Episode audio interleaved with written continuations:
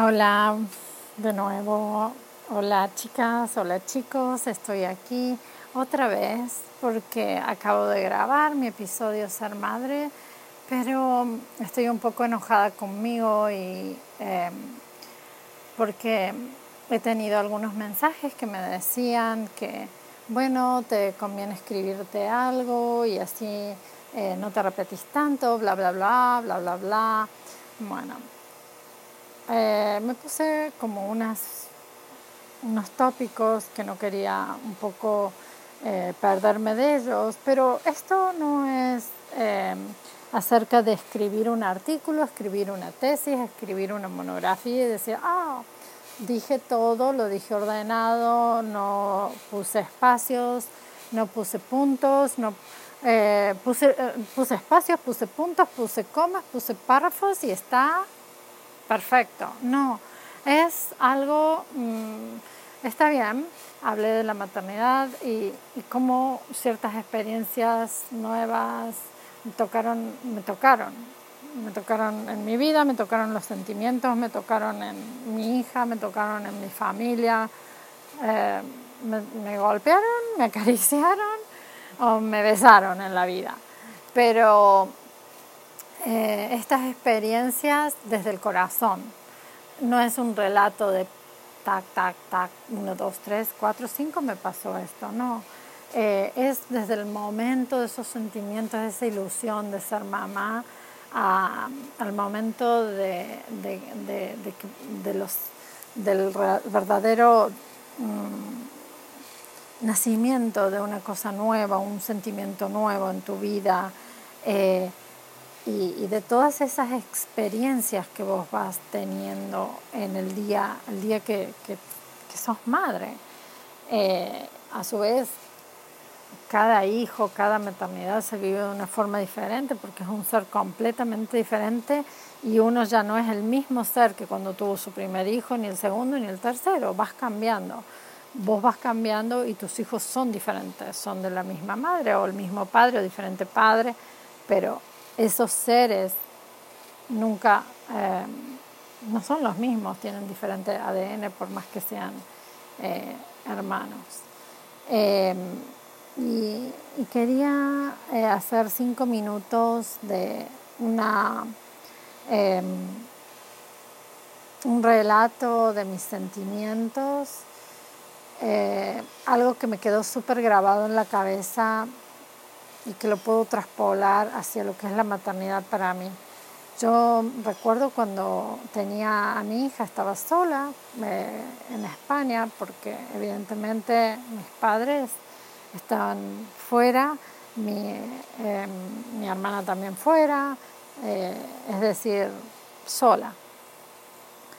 Eh, entonces me acuerdo que estaba horas con mi hija en casa después de que ella naciera y era, eh, yo hice mi carrera de médico y fue duro pasar todos esos exámenes, estudiar, eh, solo estudiar, estudiar, estudiar. Y me considero una persona afortunada porque no tuve que trabajar mientras estudiaba, pero, pero tenía mucha presión porque eh, sabía que tenía que responder a, a mis padres. Pero esto era mucho, esto ha sido la tarea más difícil de mi vida, porque me encontraba exhausta, exhausta y era, como nos pasa a todas, no quiero decir que, pero es, la tarea más difícil físicamente.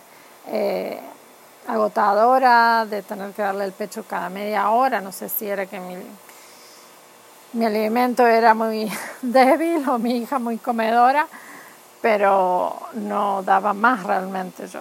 Mm, necesitaba dormir, hacía calor, pleno verano, en julio en España, eh, pleno, pleno verano, como es una zona norte donde no hace tanto calor, no solemos tener aire acondicionado, pero justo tocaron los días más calurosos en, muchos años. Eh, y, y, y, fue una de las experiencias más difíciles de mi vida.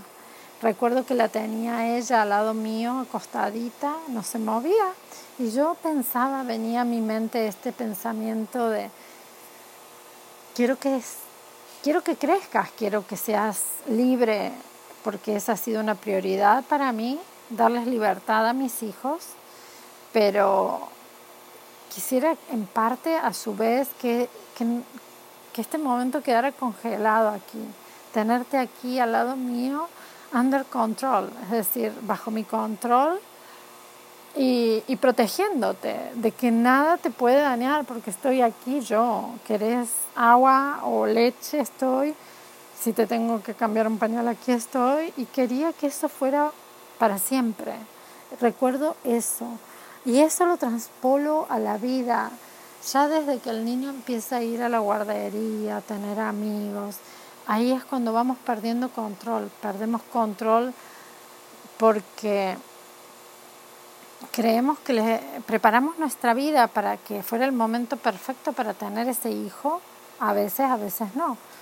Pero en ese mismo momento eh, pensamos eso y después nos, nos, nos vamos a dar cuenta, nos damos cuenta, nos dimos cuenta de que hay tantas cosas que están fuera de control, tantas, tantas, tantas, eh, que esa personita que tenemos ahí va a crecer y va a ir por el mundo explorando cosas y muchas veces, es más, casi todo, casi todo está fuera de nuestro control.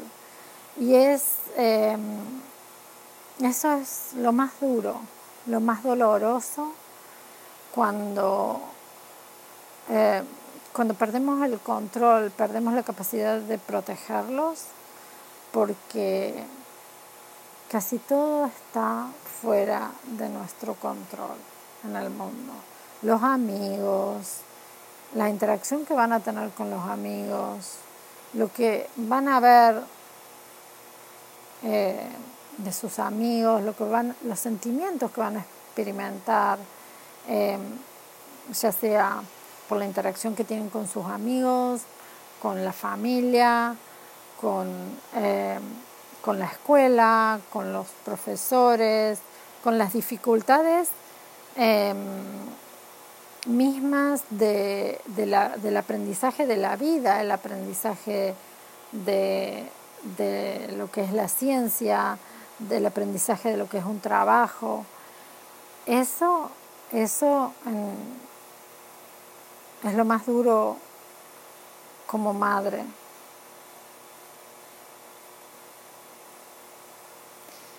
Es lo más duro como madre y es el desafío más grande que tenemos, que es preparar a los hijos para que puedan enfrentar esto. No, y prepararnos a nosotros mismos.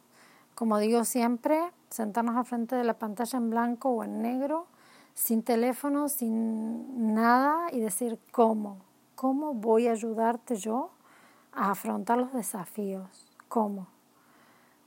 Es, y, y, exactamente no es protegiendo, es casi desprotegiendo, es decir, casi es dándole, solamente dándole, si piden los elementos, para que ellos puedan defenderse solos, dándoles seguridad en ellos mismos y y nada más, ellos solos a veces tienen que caerse y golpearse y volver a levantarse. Ese es el, ese es el más fuerte, la más fuerte protección que le podemos dar a nuestros hijos. Dejarlos que caigan, que se golpeen y que se vuelvan a levantar. Em, para mí esa es una de las experiencias casi más, em, una de las experiencias casi más importantes de la maternidad. Y bueno, lo siento si me repito, si aburro o no, pero esto se trata de sacar los sentimientos afuera, es eso, sacar los sentimientos fuera y, y bueno, y hablar con el corazón. Un beso para todos y todas.